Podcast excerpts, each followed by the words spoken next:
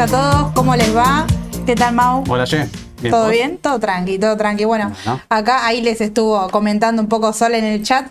De hecho, hasta me asusté en algún momento, porque digo, ¿cómo saben que voy a estar yo? Después fui para arriba, vi que Sole, le, que Sole les contó que, bueno, ahí como les adelantó, está terminando de, confirmar quiénes van, van, a estar directamente, vamos a estar, porque yo voy a estar, Mauro va a estar en, la, en el evento del 28 para hablar de las elecciones.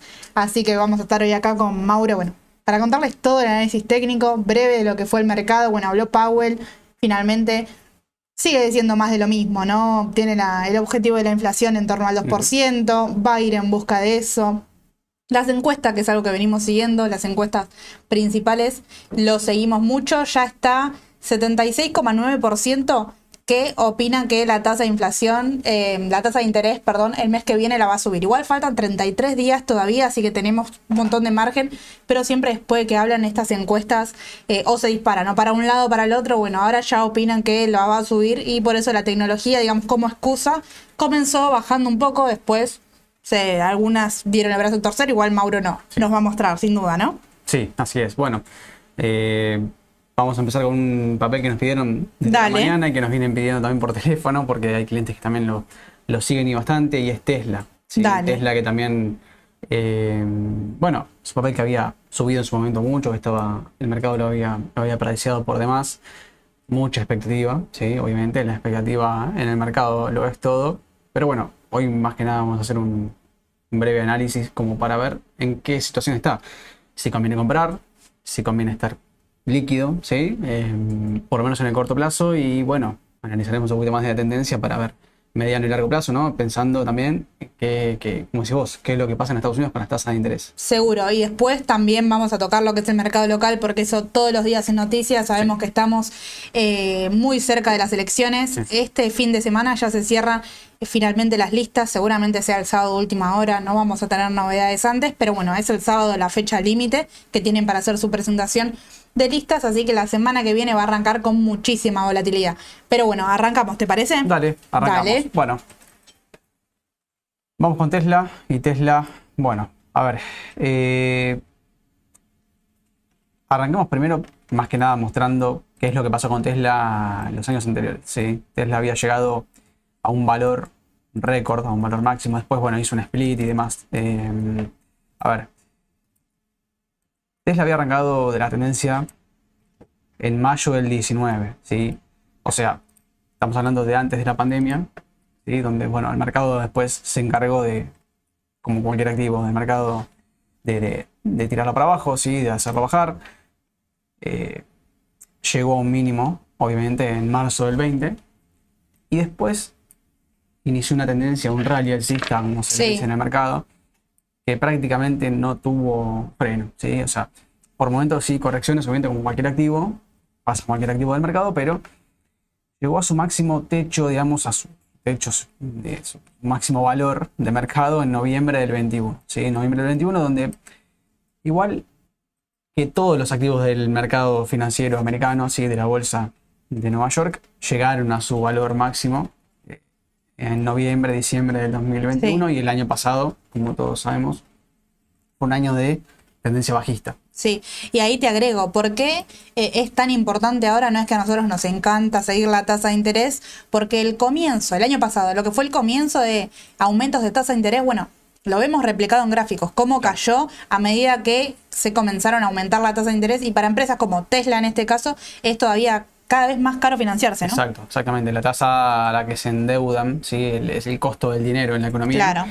Eh, obviamente, si es más caro, el mercado, digamos, prevé, tiene perspectivas, siempre el mercado eh, tiene, tiene su, movimiento por perspectivas, ¿no? Perspectivas, expectativas de, evolución de la tasa de interés en este caso, y de a cuánto se puede financiar la empresa y cuál es el flujo de fondos que puede llegar a obtener la empresa, ¿no? Tal cual. De acá a un tiempo. Entonces, bueno, Técnicamente hablando, ¿sí? la tendencia bajista duró prácticamente todo un año, ¿sí? porque estamos hablando de noviembre, diciembre, donde hizo una especie de doble, triple techo, hasta marzo del año pasado, ¿sí? y la tendencia básicamente fue bajista netamente, con momentos, digamos, unos movimientos bastante bruscos, como desde septiembre, ¿sí? septiembre del 22 hasta enero de este año.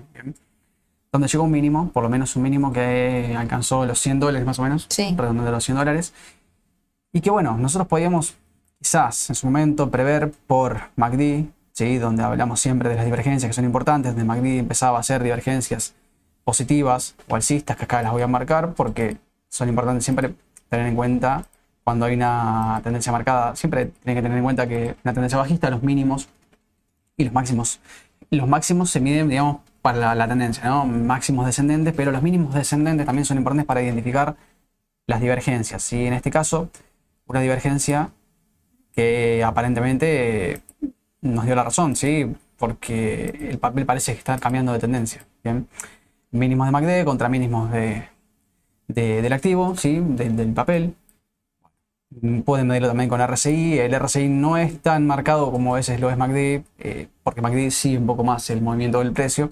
Entonces, eh, al ser un, un movimiento de convergencia, divergencia de medias móviles, es como que, bueno, el promedio de precios te da más o menos una idea de Claro. hasta dónde. Por eso siempre cuando compra MACD, vende MACD, viste que siempre lo hace luego de que el activo lo hizo. Sí, quizás también en, en la jerga, digamos, de, de quien sigue por ahí dos activos únicamente, perdón, dos indicadores únicamente para comprar, para vender y demás. Sí. Primero, bueno, siempre recomendarle fijarse el todo, mirar también las medias y demás. Pero más allá de eso, siempre se dice que estocástico es para lo inmediato, para el corto plazo, y el MACD siempre reacciona más tarde. Por ahí hasta te Exacto. confirma, no Exacto. lo que el estocástico ya te, te cantó, ya te dijo. Exactamente, exactamente. El estocástico ser un oscilador, obviamente eh, reacciona mucho más rápido. Es, es un.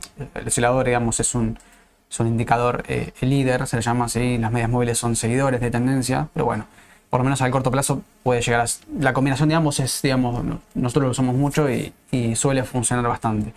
Pero bueno, partimos de esta base de acá, de enero, ¿no? De este punto de partida usamos enero de este año para como Magdalena indicaba, hay una divergencia y aparentemente, aparentemente se empieza a dar que empiezan a ser mínimos ascendentes, ¿no? O la tendencia empieza a cambiar. Bueno, ¿qué pasa con las medias móviles? Porque fíjate que las medias móviles empiezan, el cruce básico siempre es de 50 y 200. ¿eh? Ese cruce, digamos, que se, se utiliza para, para saber, digamos, para conocer si el activo empieza a dar una tendencia alcista o bajista Sí, en el mediano o largo plazo, ¿sí? Obviamente. Tesla no es un activo que tenga ojo, tendencias suaves, ¿no? Movimientos suaves. Es un activo que tiene bastante volatilidad. ¿eh? Entonces, bueno, a veces las medias móviles pueden fallar porque, a ver, como se dan cruces bajistas, que en este caso se dio en el principio del 2022, después de la baja que tuvo. recién, confirmó. Exactamente, confirmó una baja, confirmó una tendencia bajista, pero, pero ¿qué pasa? Muchas veces pasa que esto cuando las medias móviles se juntan ¿sí? y no se cruzan, se le llama hook ¿sí? en el mercado. Sí. Eh, eh, cuando hace un hook, bueno, es una especie de, de engaño ¿no? de medias móviles que sí, bueno, eh, por eso nunca por ahí, si uno está pensando comprar en el largo plazo, para el largo plazo, pensando en la tendencia, decir, bueno, esperen a que cruce las medias móviles, ¿sí? esperen a que MACD opere en terreno positivo, que den señales verdaderas, ¿sí? nunca Justo, comprar. justo ahí no, nos consulta Luciano. Primero nos consultaba si es mástil, banderín, mástil, en donde estamos ahora. Eh, supongo que debe ser Sí. eso que, que te comentó. Sí. Eh, y si está a punto de un Golden Cross. Bueno, es esto lo que estás mencionando, ¿no? A veces es un falso Golden Cross, todavía claro. no lo confirmó, pero bueno. Estaría a punto, sí, lo que pasa es como, bueno, hablamos con Nacho también antes de la transmisión, ¿no? Acá de septiembre del 22, donde parece, bueno, que, que- que iba a cruzar, que, que era un cruce alcista, Sí. que podía el activo haber terminado la mini tendencia bajista que tuvo, sin embargo, bueno, hizo, hizo este, este hook, digamos, este- esta juntada de medias móviles y siguieron su camino, el activo se desplomó y ahora van a buscarse de nuevo, ¿sí? Yo esperaría que se confirme Claro. y esperaría que cuanto más se separen, ¿sí? Obviamente cuando, por ejemplo, a veces pasa que el, el MACD, cuanto más se separa la media móvil de la, de la diferencia de la media móvil, sé que es justamente el MACD, el histograma se infla. Por Claro. eso el- la separación, digamos, en este caso por ahora no hay chances porque eh, la media de 50 no cruzó hacia arriba la de 200, que es la roja. Entonces, bueno, a ver, eh, analizando tendencia, por ahora queriendo confirmar una tendencia alcista, yo simplemente marqué acá los mínimos ascendentes. Si el activo corrige, efectivamente debería respetar mínimamente el soporte dinámico, ¿sí? Ese soporte que se traza, obviamente, es muy subjetivo, porque también tiene un porcentaje de, margen de error, ¿no? Claro. Entre un 3 y un 5% desde que quiebra la línea. Y también después se puede aplicar el principio de abanico y demás, ¿no? Como para decir, bueno, tengo varias chances de que rebote más abajo de la línea que yo tracé. Muy subjetivo, como les digo. Netamente desde lo objetivo, hoy Tesla, bueno, rebotó. Ayer corrigió, ¿sí? después de una suba que tuvo, que acá vamos a medir. Eh, que fue prácticamente interrumpida, pero si uno quiere tomar desde sin interrupciones, desde mayo hasta ahora, más de un mes, ¿sí? tuvo una suba de prácticamente un 67,5. Entonces, las correcciones dentro de las tendencias cortas son normales, ¿sí? como cualquier tendencia, sea mediana o sea una tendencia principal. Bien, entonces, si uno quiere medir la corrección, bueno, acá hay varias varias maneras, varios métodos, ¿bien? A ver, Fibonacci, ¿sí? ¿Cuándo se puede aplicar Fibonacci? Fibonacci se puede aplicar en ondas de helio, ¿no? Es Fibonacci en helio. Que claramente, como siempre lo decimos, mide las ondas, mide la especie de, de, movimiento que tendría el mercado. Sí. Bueno, ¿se puede aplicar en movimientos cortos? Sí. Tiene que haber un cambio de tendencia, un movimiento brusco y un cambio de tendencia en el corto plazo. Bueno, a ver, esto siempre es, como les digo, tómenlo muchas veces no se respeta. Pero si en el caso de que se respete, el 50% justamente coincide con un soporte estático o histórico de 215, ¿sí? 50% es un valor, digamos, intermedio de retroceso, ¿sí? Entonces estamos hablando de que el activo podría llegar a retroceder en el caso de que efectivamente sea una corrección, porque hoy, hoy Tesla terminó casi dos arriba. Entonces, esto, como les digo, en todo caso de que se dé una corrección, si llega el caso de la corrección, bueno, Estamos hablando de mínimamente más o menos entre un 13, un casi 20 y un 25%. ¿sí? Lo cual me parece mucho, pero para Tesla no es mucho. La realidad es que no, porque subió un 67%. Es una acción súper volátil. Sí, para el, para el que no la, no la sigue y no lo opera, bueno, tiene... A ver, es, es una empresa que depende mucho de eh, un comentario quizá que más allá de, sus balances, de que sean positivos, negativos, sus inversiones, que eso sin duda es importante, depende mucho de lo que su director diga, deje de decir o las proyecciones que haga, entonces eso hace que la volatilidad sea enorme. Lo vivimos durante el principio de este año, ¿no? Escribí algo en Twitter directamente y se disparaba para arriba o para abajo. Tiene mucho crecimiento, sin duda. Em, lo que sí me llama la atención es que hoy, por ejemplo, operó en línea a lo promedio, ¿no? Opera muy por encima, digamos, el volumen muy por encima de lo promedio, así que no es que está eh, considerando, no sé, gran volumen un aumento, así que también yo creo que es normal esperar un, ajuste al corto plazo entendiendo el estocástico, ¿no? Sí, eh, bueno, hablando, siguiendo la línea, digamos, de lo que decís de, Tesla, de, de, por qué Tesla subía o subió en su momento, bueno, a ver, el mercado es pura expectativa, ¿sí? Se ve también en el mercado de futuros, es que eh, no es lo que va a pasar, sino lo que el mercado espera que pase. Claro. Tesla lo que vendía en su momento, vendía. Lo que el mercado descontaba en su precio son eh, o eran en su momento sus futuras ganancias, ¿sí? o su futuro crecimiento. Después, claramente, cualquier activo que está sobrevalorado, entre comillas, eh, obviamente que, va a hacer una corrección y, y, va a tender a la baja en algún momento, ¿sí? porque el precio esto es el estudio, digamos, el análisis técnico es el estudio no del comportamiento del precio, sino del comportamiento de la gente, del comportamiento de los inversores. Es así, hay puntos que son críticos, como los soportes y las resistencias, en donde las personas se, no es que se ponen de acuerdo, pero están viendo lo mismo que nosotros. claro, se nivela. Y venden. Tal cual. Cuando los compradores. Eh, yo creo que la pregunta que todos nos hacemos ahora, ¿compramos a este precio? Bueno, el papel está en el corto plazo bastante sobrecomprado, ¿sí? A ver, no quiere decir nada porque todavía no está dando sobrecompra para nada, porque todavía el estocástico está, sí, está en zonas críticas y los cruces en zonas críticas son importantes, pero ¿qué pasa? Yo si estoy comprado, no vendo. ¿Esperarías? Yo espero. Yo espero por, cómo se comportó hoy, ¿sí? Porque terminó un casi dos arriba y porque utilizó una especie de soporte intermedio como soporte, claramente. Los 260 quizás sean un valor de corto plazo clave. Los 300 dólares serían un valor, una resistencia a superar, ¿sí? más allá de los 275 que yo marqué acá por FIBO, que en realidad Fibonacci lo que está midiendo es este movimiento de acá, Sí, eh, que ni siquiera, a ver, dentro de una tendencia corta, estamos hablando, ¿no? Porque si uno mide, utiliza FIBO para medir tendencia larga, debería en realidad utilizarse desde acá, ¿sí? Cuando la tendencia cambia claro. y cuando el activo empezó a dar eh, otra, otra mirada en el mercado, ¿no? Que, que parece que la tendencia bajista haya terminado. Bueno, en realidad es que el retroceso se tiene que dar siempre lo más fuerte posible, lo más cercano al 61.8 posible. Bueno, acá lo voy a mejorar un poco el color. Ahí va.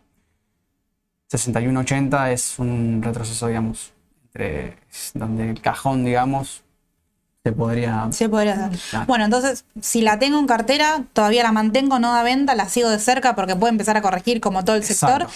Y Sí. de comprar todavía no da compra, así que no, no sería una de las acciones más, no más elegidas, no, no no sería para comprar ahora. De cambio, entonces, Mau, tenemos un montón de, de acciones que, que ya están pidiendo. Eh, seguimos con lo tecnológico, vamos con Google. Bueno, dale. Google que tiene dos papeles, vamos a utilizar Google. Tiene dos activos. Eh, ahí. Bueno, Bien. lo tecno. Lo tecno parece haber dado ya su, su momento, ¿no? su, su señal de, de- de compra a largo plazo, señal de tendencia. Eh, yo te diría que sí. Yo te diría que sí. Parece que Magde, Magde dio venta, pero en terreno positivo, ¿sí? Y aparentemente el histograma se estaría como, como quedando, ¿no? Como, como el histograma en, negativo, aparentemente se estaría. Esto quiere decir que las medias de MACD se estarían juntando. Bueno, a ver, no hay señales de compra. La realidad es que no es una señal de compra, ni mucho menos, porque habría que esperar en un terreno neutral del estocástico, utilizando solamente estos dos. Después Sí. utilizar cualquiera, ¿no? Pero Sí, sí, sí. ¿Sabes que lo que me llama la atención? Yo es una empresa que sigo muchísimo y a mí para el largo me encanta. Sí, Eh, es una de las pocas que reaccionó antes a la caída. Incluso no cayó con fuerza, lateralizó. Pero digo, reaccionó antes porque, no sé, si vamos a ver Microsoft, por ejemplo, Apple o cualquiera otra así de, de gran potencial y gran capitalización en el mercado, no tiene el estocástico tan bajo tampoco. Utilizando estos dos, ¿no? Mira, Microsoft, por ejemplo, que es uno de los papeles que, con los que más se compara a Google, bien, bueno, llegó prácticamente, no, prácticamente no, llegó a, a- a máximos de, de noviembre del 21. O sea, justamente, había llegado a 350 dólares, y acá lo voy a, lo voy a marcar, porque, porque bueno, fue una resistencia, y es importante tener en cuenta esto. 350, 351 dólares, y la tendencia inició antes, entonces Claro. ver, el estocástico ni siquiera está en zona crítica. Entonces, esto, un estocástico así a- a- a- al trader no le sirve de nada. Si una señal dentro de esta zona no sirve para nada. Tal cual. Eh, y MACD está bastante neutral, donde, donde parece que no va ni para atrás ni para adelante. Entonces, Está es- complicado lo tecnológico para tomar una decisión ahora. total. Eh, Totalmente. a ver, los que van a mediano todavía no, no les está dando venta, pero hay muchos que ya vienen arrastrando una, Claro. una ganancia eh, de- desde hace rato. Así que ahí, Sí. bueno, yo diría concentrar el objetivo de compra, por ahí no, no salir todavía, porque si no, no da venta, quizás No, los no. aumentos sigan. Si, estar si estás comprado, si decidís, digamos, yo permanecería. Yo si estuviese en cartera, Claro, la tendría. lo todo. tendrías todavía. Sí. Perfecto, perfecto. Te cambio de sector. eh, lo charlábamos hoy también en la mesa. UNH, Me una empresa que me, que me gusta, Me gusta, también. Me gusta por. Bueno, Ale lo da por fundamental, que, que Sí. es un activo. Que en realidad, a ver, la realidad es que UNH, si uno se va a largo plazo, la tendencia es impecable, ¿sí? Salvo algunas cosas puntuales, como un riesgo de mercado, propiamente de mercado, como lo del coronavirus en 2020. Eh, en general, la tendencia de ONH es al alza. ¿sí? Es una tendencia alcista donde por momentos corrige, que lo hizo en su momento en noviembre del 18, el principio del 19, hasta junio y llegó hasta octubre. Prácticamente fue un año de baja. Que creo que es lo que está haciendo acá. Creería que es lo que está haciendo acá. Ojo, las medias móviles acá sí cortaron. Acá sí habían dado venta igual. Por eso digo, para mí es muy similar a lo que está haciendo en lo, que lo hizo en el 2019. Entonces, eh, corto plazo, lateralización. Eh, lateralización total, es una tendencia super lateral porque ya viene testeando el soporte de 450 y la resistencia de más o menos 550 si vamos a, redondear. Eh, vamos a hacer números redondos, 550 y 450, entonces se mueve en ese rango desde prácticamente un año y medio. ¿sí? Un año y medio o poquito menos. Bueno, ¿qué pasó la otra vez? Hubo un problema, un problema que, excedió, digamos, a una, una compra, una venta en el mercado. Por eso se dio este gap. ¿sí? Este gap eh, que es una ruptura de gráfico, que no siempre se cierra, donde los gaps históricamente es, por él puede llegar, el papel puede llegar a ir a buscar, el precio puede llegar a buscar esa apertura, pero la realidad es que no, no siempre se da. Por ahora utilizó 450 y sigue rebotando. Sigue rebotando, sigue rebotando hoy subió medio punto. Teniendo en cuenta dentro de la tendencia lateral que muestra Mauro, fíjense que están cerca del piso también, ¿no? O sea, si es un papel que a veces el sector de salud también es tomado como sector de consumo masivo, así que es relativamente tranquilo, le podríamos decir, ¿no? De los que sirven para hasta resguardarse. Viene pagando dividendos eh, y viene con los balances relativamente buenos también del lado fundamental, muy bien. Eh, le queda, le queda margen todavía. Eh, bueno, mira, Me parece una, buena alternativa. Mira esto que parejo. Eh, soporte 450. Resistencia intermedia 500. Resistencia máxima 550. Mira, justo hablábamos con, Luciano de los eh, de los soportes psicológicos. Sin duda, los números redondos son soportes psicológicos también. Así que ahí eh, Las personas directamente y, venden, y dice, bueno, compro un 500 o claro. un 500. Bueno, por algo se da en esa zona de. No, no, no es perfecto, pero se da en esa zona que, que, suele, que suele pasar. Así que bueno, yo corto plazo, parece que MACD no me dice nada, pero parecería como empezar a dar compra. En realidad es ya el rebote ya se dio. ¿sí? Habría que ver qué pasa, como siempre decimos con Sole, si tiene la fuerza suficiente como para superar los 500. Porque por ahí 500 es una resistencia y termina siendo una resistencia de corto plazo. Y... Sí, también seguramente 500 se empieza a juntar con la media 200 ruedas, así que va a ser dura eh, esa resistencia, pero Podría, podría ser. Está solo un 4%. Sí, sí. Solo un 4% a ver para esperar qué es lo que hace. También que es un papel que no tiene, digamos, grandes movimientos bruscos, salvo caso puntual. Pero, pero bueno, habría que esperar a ver qué, es lo que hace porque el volumen fuerte ya se dio. Tal cual. Tal cual. Mira, un montón, un montón de papeles. ¿eh? Tengo, bueno, Intel. Ah, Intel, sí, Intel lo habíamos nombrado. Intel, que es un papel que yo seguí hace mucho y después era recurrente que cuando presentaba balances habría con un gap a la baja. Entonces, eh, llegó un momento que no, no lo seguí más, pero bueno, la realidad, no tan de cerca por lo menos. Pero fíjate, Intel, bueno. Intel muchos cruces. Sí, sí, muchos cruces. Esto obviamente es de una tendencia lateral, esto es, no, es significativo porque no, no, representa nada. Siempre que haya, para, ver, para que haya cruces de medias móviles, tiene que haber una tendencia marcada por lo menos el nacimiento de una tendencia y aparentemente, bueno, sea alcista, de hecho lo, hizo el papel en, mayo. Yo tracé una línea teórica, ¿sí? una especie de, soporte dinámico donde, bueno, a ver, hoy también eh, me lo preguntaban en la mesa los chicos, donde, bueno, viene teniendo dos días de paliza, ¿sí? Y hoy fue un tercero donde terminó prácticamente una vela doji. Entonces es prácticamente neutral. Lo que pasa es que, bueno, fue un rebote intradiario, ¿sí? Yo si me tuviese que declinar por una, una decisión, tuviese que tomar una decisión hoy, si no estoy comprado, esperaría que a ver qué es lo que hace en esa zona. Sí, quizás hasta mañana, ¿eh? si mañana confirma y comienza y, no cumple con esta baja y próximo soporte que estamos esperando ahí 31 o 24, bueno, quizás el que estaba esperando para, para entrar es el momento, teniendo en cuenta que viene aumentando mucho y se quieren subir a esta confirmación de las medias móviles, que es un poco lo que les comentaba Edu también a la mañana, ¿no? Eh, que si bien o trabaja, ¿qué harías con Intel? Bueno, recomprar porque a largo plazo se estima que esto se, se mantenga. Así que. Bueno, tiene buena pinta la tendencia. Aparentemente fue un piso en su momento, los 25 dólares, en la zona de 27, más o menos 25, 26 dólares. Los mínimos son ascendentes, ¿sí?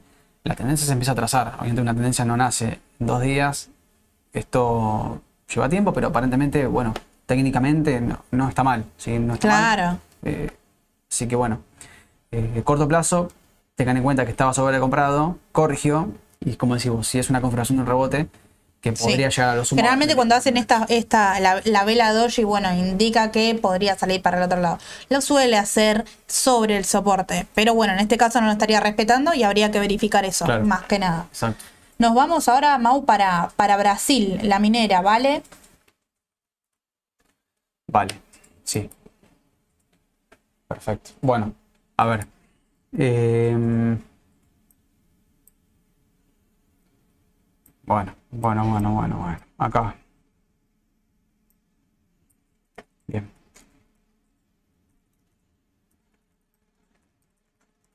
Gráficos complicados si los hay. Bien. Al tener máximos descendentes, voy a marcarlo en blanco porque máximos descendentes, no está pronunciado, pero sí máximos descendentes, y mínimos ascendentes, aparentemente. Yo, Vale, es un papel que lo seguía también. A ver, esto ya de por sí es una ausencia de tendencia, ¿sí? Si uno mira de corto plazo, en realidad de, de, mediano plazo, porque todavía... Si uno toma estrictamente lo de los libros, donde dice, bueno, 5 o 6 meses de tendencia, ya es una tendencia en principal. Bueno, estamos hablando de una tendencia bajista principal, porque estamos hablando de que a fines de enero empezó con una sucesión de máximos y también mínimos descendentes. ¿sí? Estamos hablando de esta tendencia de corto plazo. Que en realidad pasa a ser de, en realidad de corto plazo pasaría a ser más una tendencia principal, intermedia principal, porque yo estoy viendo un gráfico que va desde mucho, mucho más atrás en el tiempo. Entonces, bueno, siempre hay que pararnos y decir, bueno, ¿de qué tendencia hablo? ¿De la tendencia intermedia? ¿De la tendencia principal? Bueno, acá ya se podría hablar de una tendencia principal, sí, tranquilamente. Estamos hablando de febrero, marzo, abril, mayo. Hay que ver lo que hace. Hay que ver qué hace. Por ahora sí es una tendencia bajista. Corto plazo se sobrecompró. Tocó su resistencia dinámica. Aparentemente esto no suele fallar. Eh, se puede también utilizar la regresión, si quieren. Yo utilizo bastante el canal de regresión como para darle un logarítmico o, normal, digamos, ¿no? El ajuste del gráfico lo van a, ver ustedes, pero si quieren hacer un ajuste logarítmico bien. Eh, más o menos coincide, sí, más o menos coincide, no se sobrepasa demasiado. Yo para mí va a ir a buscar, va a ir a buscar entre tantos soportes posibles en rangos cercanos a los 12 y pico, 12.50, 12 dólares. Em, como tendencia principal, por ahora, si tomo, si tomo estos bajistas, si tomo la tendencia, digamos, de, un año para atrás, eso es muy subjetivo, no es nada, es una tendencia lateral, en realidad es una indefinición total, porque si uno toma la tendencia de largo plazo es una indefinición y parece ser una especie de cuña una especie de triángulo, que en realidad no es ninguno porque las cuñas y los triángulos se definen máximo tres meses, son figuras de indefinición, no más de eso. Entonces, eh, corto plazo, tranquilamente, yo para mí, para abajo, sí, Bajista. sí, total. Y para mí va a ir a buscar, sí, 13, 12 dólares. Bien, si lo tengo, ¿vendo o espero? Yo así como está esto, vendería. Sí. Ok. Sí, y más si agarra esta suba. Ok, para analizar también seguramente desde la parte fundamental, Brasil está teniendo lo que sí, un paréntesis, muy buenos datos económicos. Así que ahí a seguir, quizás Vale no lo, no lo muestra en gráficos, eh, pero sí, por ahí, bueno, lo podemos ver ahora, el DWZ eh, está ahí. A ver, tampoco está en una tendencia claramente alcista. Recién ahora los datos están siendo muy buenos y podría tener una muy buena evolución.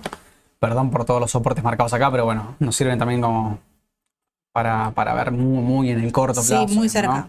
A ver, eh, como siempre les digo, depende todo, depende de cómo se vea. Mira, yo por lo que veo es un gráfico similar a lo que hicieron las ADR argentinos hace, hasta hace no mucho, donde cayeron en el marzo de 2020, se hundieron y parece ser una tendencia bajista, barra lateral. Los mínimos no son descendentes en el último tiempo. ¿sí? Yo me inclinaría porque es una tendencia lateral. Si yo tomo vamos a tomar de seis meses para hacer, digamos, una tendencia principal. Seis meses, estamos hablando de Diciembre, más o menos. Diciembre, principios de diciembre, un poquito más. Si quiero tomarlo desde, desde enero, fines de diciembre, principios de enero. Bueno, eso queda en ustedes. Pero si lo tomamos todo este año, claramente es una tendencia lateral. ¿sí? Claro. Eh, si uno toma desde marzo los últimos tres meses, empieza a ser una tendencia alcista. ¿sí? Todo depende de a qué le llamemos tendencia. Bien. La tendencia de los últimos tres meses es alcista. ¿sí? Como bien decís vos, los números por ahí empiezan a mostrar otra cosa. Bueno, el mercado también lo Los números de inflación vienen siendo muy buenos para Brasil y tienen buenas proyecciones también. Quizás es un mercado bastante golpeado, ¿no? Sí. Eh, por ahí tiene que ver con eso. Bueno, en el corto plazo, para los traders ultra de corto plazo, esto viéndolo siempre en gráfico diario, ¿no? No voy a ajustarlo a otra compresión para no complicarla, pero en el corto plazo está sobrecomprado, parece estar sobrecomprado. No está dando venta aún. Yo mantendría. Mantendrías, ok. De acá a corto plazo, de las dos, tres ruedas. Fíjense, esto es día a día, pero aparentemente está, Podría achicar, podría achicar el corto plazo, viene con un aumento en después del dato, lógico, sin sería- duda. Sí, sería más- lo más lógico. eh, pero bueno, como les digo, esto midiéndolo de los, los últimos tres meses, ¿no? Claro. Menos de tres meses, entonces es relativo. Bien, vamos, vamos al, al mercado local. Consultaban, bueno, primero por Central Puerto, que nos quedaba ahí. Energía, Bien. Bueno. Central Puerto. Parece ser una tendencia perfecta, ¿no? sí. Esto es el ADR en Nueva York. Donde los cruces de medias móviles no fallaron, ¿sí? Y en agosto del 22 marcaron una tendencia bastante, bastante prolongada. Donde utilice las medias de 200 como soporte. A ver. em, MACD aparentemente está dando leve divergencia bajista, pero es muy leve. El máximo levemente descendente. No, no lo veo como algo para decir, bueno, podría llegar a cambiarla. Eh, a ver.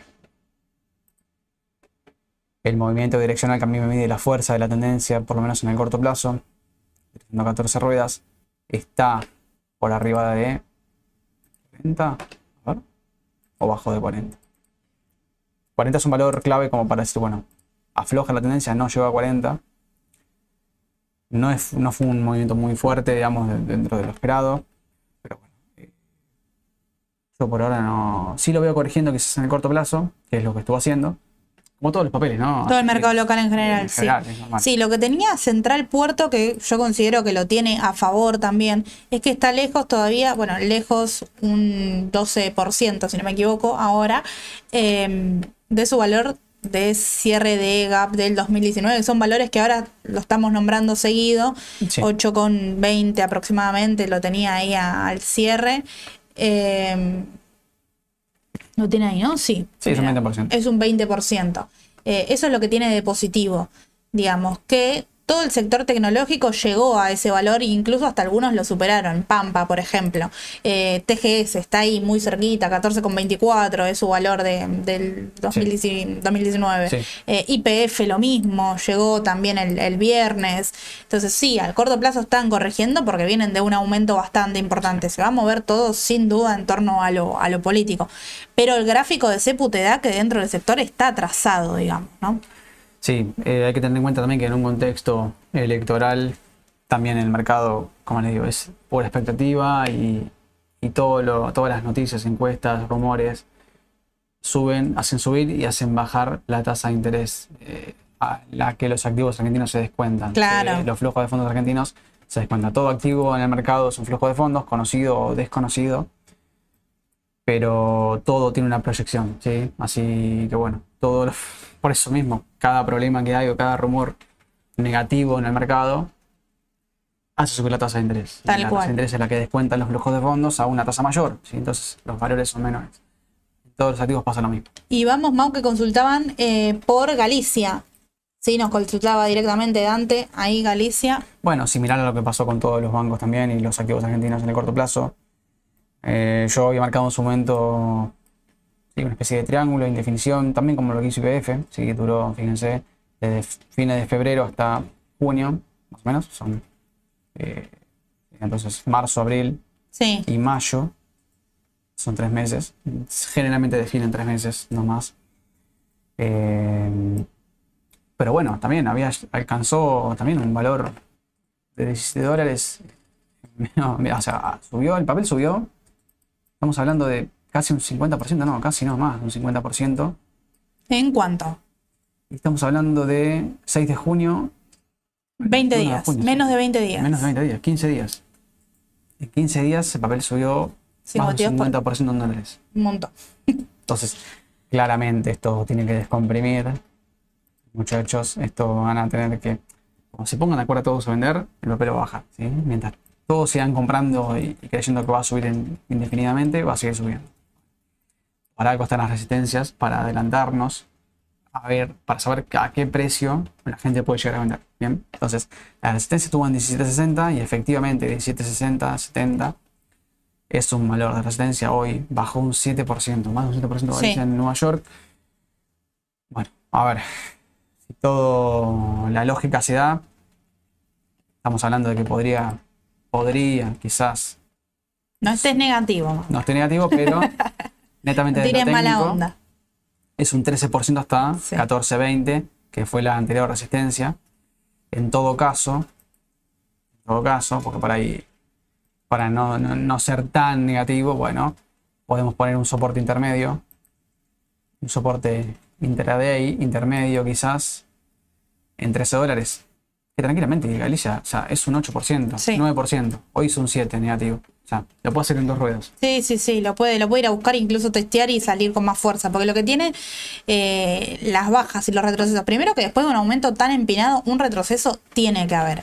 Primero para eh, darle descanso al mercado y después porque seguramente el aumento es con más fuerza. Sí. Estamos hablando de un sector que sí, tocó un máximo, ahí lo, lo dijo Mauro, en, en enero puede ser de este año, ese, ese valor, ¿cuándo fue? Sí, en Enero, enero. En enero. enero de este año tocó un máximo que es eso, 14 dólares con 20 que no pudo pasar. Eh, y ahí sabíamos que lo complicado de este año, llevándolo al contexto, era la deuda en pesos, la deuda en dólares, todo eso era un gran problema para nuestro país, que recién ahora se pudo eh, reprogramar con canjes, licitaciones y demás, para más adelante los bancos son los mayores tenedores de deuda y era por eso que les costaba muchísimo, sigue siendo también un sector de mucho riesgo teniendo en cuenta esto, por el tema de las LELIX y demás. Eh, no sé, relacionándolo nuevamente con eh, las elecciones anteriores, 2019, lo mismo. Tiene su precio de cierre de gap del 2019 un 120% arriba. Sí. Así que imagínense lo lejos que está del sector eh, energético, que estábamos hablando que estaban ahí a 10% de llegar a los valores de 2019, que eran precios claves, electorales y demás. Bueno, estamos hablando de un 120%, así que imagínense si a esto no le quedaría recorrido Claro. con una baja hasta saludable, ¿no? Sí, sí, sí, obviamente. Bueno, una manera de medir hasta dónde llegó el impulso es con el volumen, ¿sí? Pueden utilizar el oscilador, pueden utilizar las barras de volumen. El oscilador quizás es un poco más eh, explícito, ¿no? Se ve un poco más cuando empieza a frenar, cuando empieza a subir. Bueno, eh, tengan en cuenta que para mí, bueno, es lo más lógico que mañana siga la baja en los de los ADR. Bien. Y te agrego uno que, que opera solo acá, Mau TGN. Ah, sí, yo esta la sigo bastante. Eh, ¿Sabés que me esperaba una corrección más fuerte? Me esperaba una corrección más fuerte después de la suba que tuvo. Está bien, es un gráfico en pesos, tengan en cuenta que eh, esto... Pero bueno, más allá de eso, yo había trazado en su momento, mira, había trazado cuando el papel empezó a, a subir, ¿no? A- Sí. que empezó a superar máximos, estos 116, 117 pesos ¿sí? en el mercado argentino. Yo tracé una especie de retroceso de FIBO. Dije, bueno, vamos a medir, vamos a medir acá. Retrocedió efectivamente un 50%, un poquito más del 50%. eh, pero bueno, lo interesante es que cuando uno traza la extensión después del retroceso y decir, bueno, ¿hasta dónde puede llegar? Cuando retroceda un 61.8, lo lógico es que llegue a 1.618 como objetivo de tercera onda ¿sí? Sí. de. Bueno, eso dice la teoría. Ahora, en la práctica pasa esto. En la práctica pasa que supera el valor, llega a 2.618, o sea, 400 pesos, 401 por acción. Pero fíjate lo interesante cómo respeta en el último gran retroceso que tuvo el mismo valor, 297 pesos. ¿sí? Pero justo, exacto, esto yo no lo tracé, o sea, esto parece que estuviese trazado. Claro, sí, sí, sí. Esto eh, respetó exactamente lo que, lo que marcaba FIBO. ¿sí? A veces se da, a veces no se da. Mira, yo el último retroceso, el que tuvo ahora, ¿no? A eh, fines de mayo, principios de junio, no es menor, porque claramente tuvo una suba impresionante el papel desde, marzo, eh, desde el 15 de marzo, ¿es esto? Sí, 15, mediados de marzo hasta, sí, mediados, fines de mayo. Estamos hablando de un poquito más de dos meses. Un 161% en pesos, ¿sí? Hay que tener en cuenta después del tipo de cambio y demás, pero bueno, no importa. El tema es que el papel, el impulso que tuvo fue un 162%. Entonces, como decís vos, después de tanta suba, es normal que descomprima. Lo que pasa es que yo me esperaba una, una baja más fuerte, ¿no? Una baja más fuerte que de hecho el, lo vimos acá el jueves, fuera del, vivo, lo, vimos con, con, Mauro a ver si daba entrada, a ver si no. Todavía indicaba que esto iba a seguir cayendo. El viernes ya automáticamente dio, dio entrada que iba a ir a buscar su máxima vuelta. La baja de hoy va en torno a la baja de todo el, Merval en general, ¿no? Pasó algo puntual con Transportadoras del Norte. Y considero todavía que va a ir a buscar ese, ese máximo ahí anterior, eh, 750, va a ir a buscar ahí esos 7, 770, eh, a ver si lo logra superar. Pero, pero no cumplió con el retroceso que debería haber hecho, bueno, con, con el aumento que tuvo, ¿no? Sí, bueno, a ver, esto coincido en que, todo el Marval fue un, arrastre, lo, de los bonos se salió de, digamos, de lo habitual, ¿bien? Porque hoy los bonos volaron en su momento y las acciones bajaban muchísimo. Lo que pasa es que, a ver, si uno tiene que ver técnicamente, a mí esto no me dice absolutamente nada, ¿sí? Esto es como una especie de indefinición, MACD está queriendo quizás juntarse en zona positiva, no quiere decir nada, porque tranquilamente puede dar la vuelta. Yo esperaré a ver qué pasa mañana. Perfecto. Si estoy comprado, no sé si vende. Si estoy líquido, no sé si compro. Sí, no, está ahí, está ahí que tiene que, definir. Eh, yo te digo, hasta, hasta con quienes lo seguía, entramos ahí el, viernes con, esa subida que, que hizo, por eso por el momento lo, sigo manteniendo. Yo, dije para entrar el, viernes y, ayer, el miércoles, eh, todo indicaba, aparte, abrió con un gap. O sea, abrió con un gap desde muy chico, pero abrió con un gap desde viernes a, miércoles. Está bien, un fin de semana de por medio, ¿no? Pasaron mil cosas, pero. Eh, y fin de semana largo. Pero lo de hoy tiene que ver netamente con lo que pasó a nivel de, equity, ¿no? Argentino. Perfecto, perfecto. Y eh, ahí comenta Sole que me parece que no es un dato menor, que lo, lo, comentó ahí en el chat para quienes nos están leyendo, el volumen bajó con respecto a lo que se venía operando. Es decir, que el mercado sí estuvo negativo, las acciones estuvieron negativas, ahora vamos a ver el Merval también, pero eh, que sea con menos volumen al volumen comprador, bueno, es positivo para que siga todavía un poquito más, ¿no?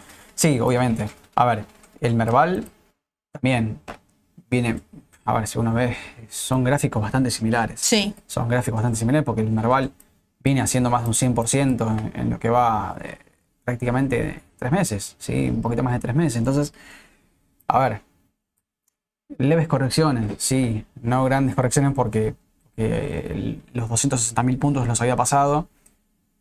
Y fue una resistencia en su momento y lo hizo con buen volumen, o sea, lo hizo bien.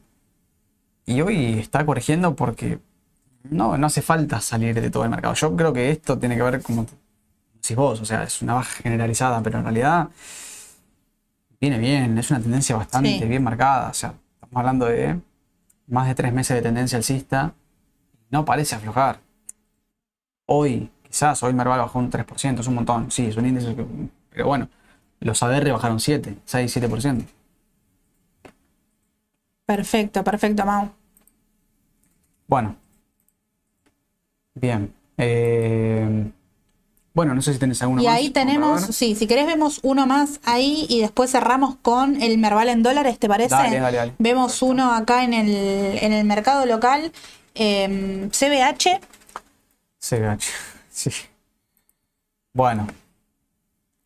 Bueno, papel también. A ver. Como todos los papeles en pesos, también hay que siempre tener en cuenta que los gráficos se distorsionan. ¿sí? Eh, pero bueno, en este caso no tenemos ADER, así que lo analizamos en pesos. ¿sí? A ver, ¿tiene bien? Sí, CBH. Perfecto. Validación Bárbaro. Bueno. Em, la tendencia parece ser impecable. ¿sí? La tendencia yo la voy a marcar acá con las medias móviles.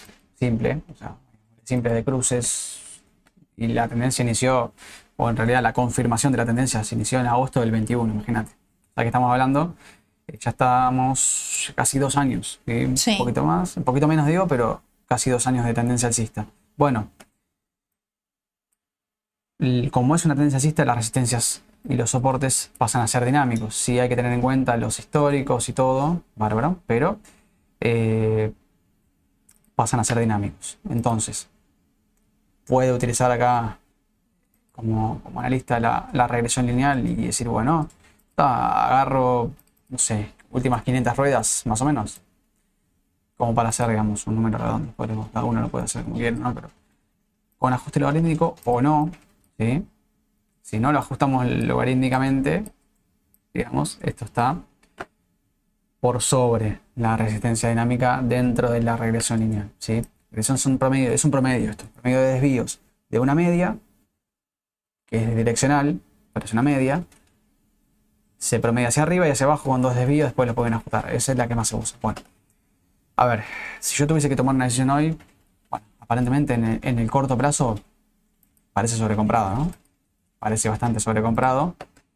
De hecho, el papel dio sobrecompra sí. en junio, o sea, este, este mes, sí, principios de junio. Pero déjame dudar. Déjame dudar porque MACD yo lo veo bastante bien. ¿sí? O sea, MACD siempre. Y el volumen también acompaña. El volumen fue bastante bueno, fue creciendo en estas últimas ruedas. Justamente hoy Sole consultaba que eh, los aumentos que se estaban dando en el Merval como el panel general fueron como aleatorios, ¿no? como que primero tocó eh, IPF, sector energético, después vimos Galicia y Banco Macro atrás.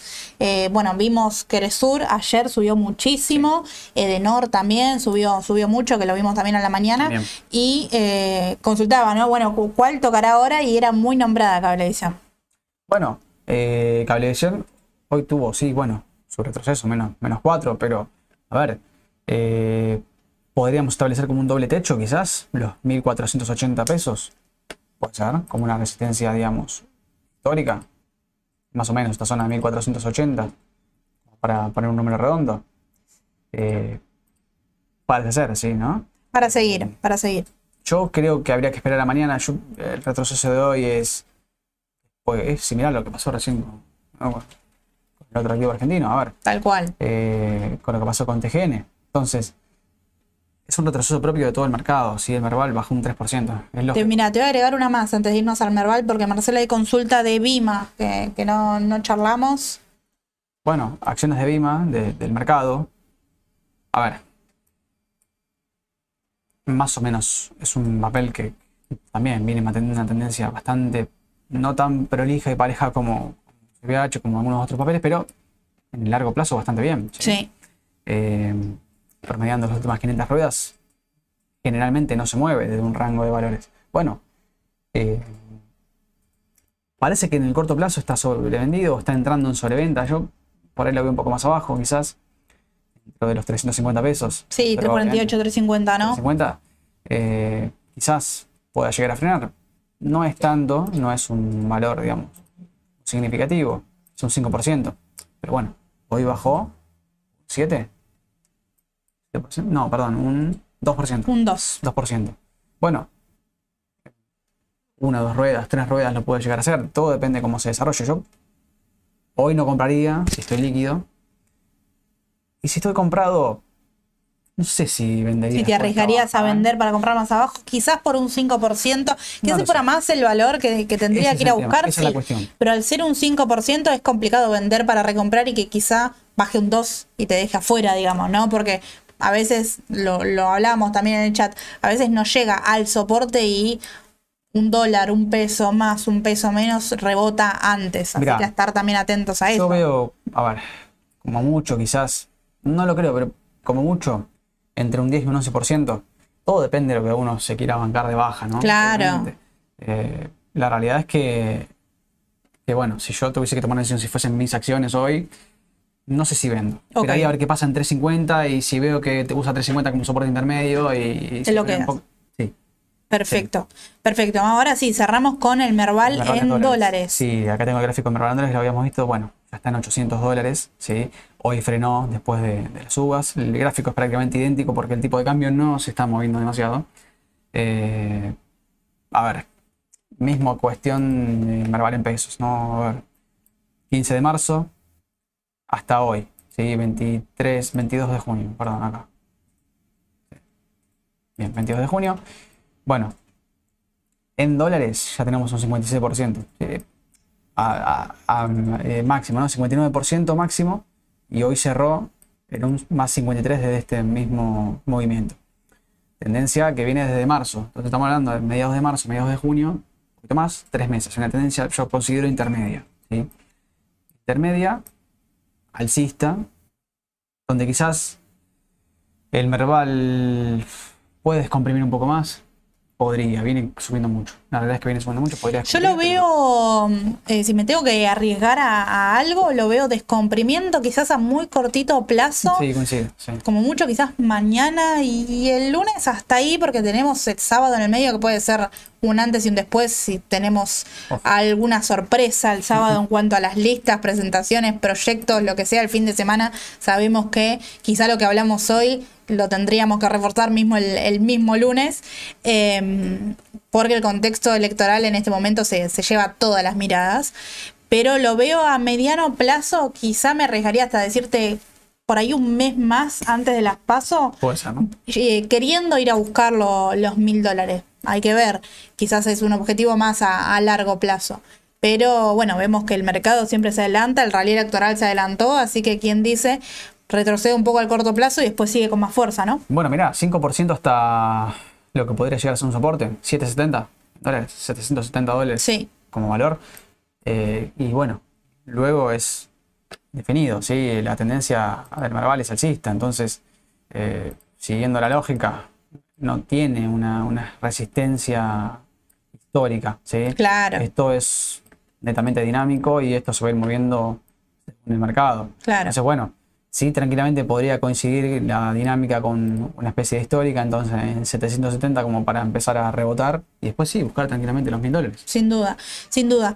Para quien lo, lo quiere ver con soportes históricos, quizás no medido como, como índice directamente, sino si, si lo, ustedes lo ven en, en TradingView, que es una de las páginas muy utilizadas, lo pueden medir con eh, el ADR de Galicia, por ejemplo. En realidad pueden poner el ADR que quieran. El de Galicia es el que más se utiliza. Sí. No les da exactamente el mismo valor, pero es un valor muy similar. Y ahí sí pueden buscar. eh, soportes anteriores, resistencias anteriores y demás, para que usted les dé el margen de, bueno, a qué número puede llegar a ir a buscar. Más que nada para tenerlo de Sí, referencia, ¿no? Sí, exacto.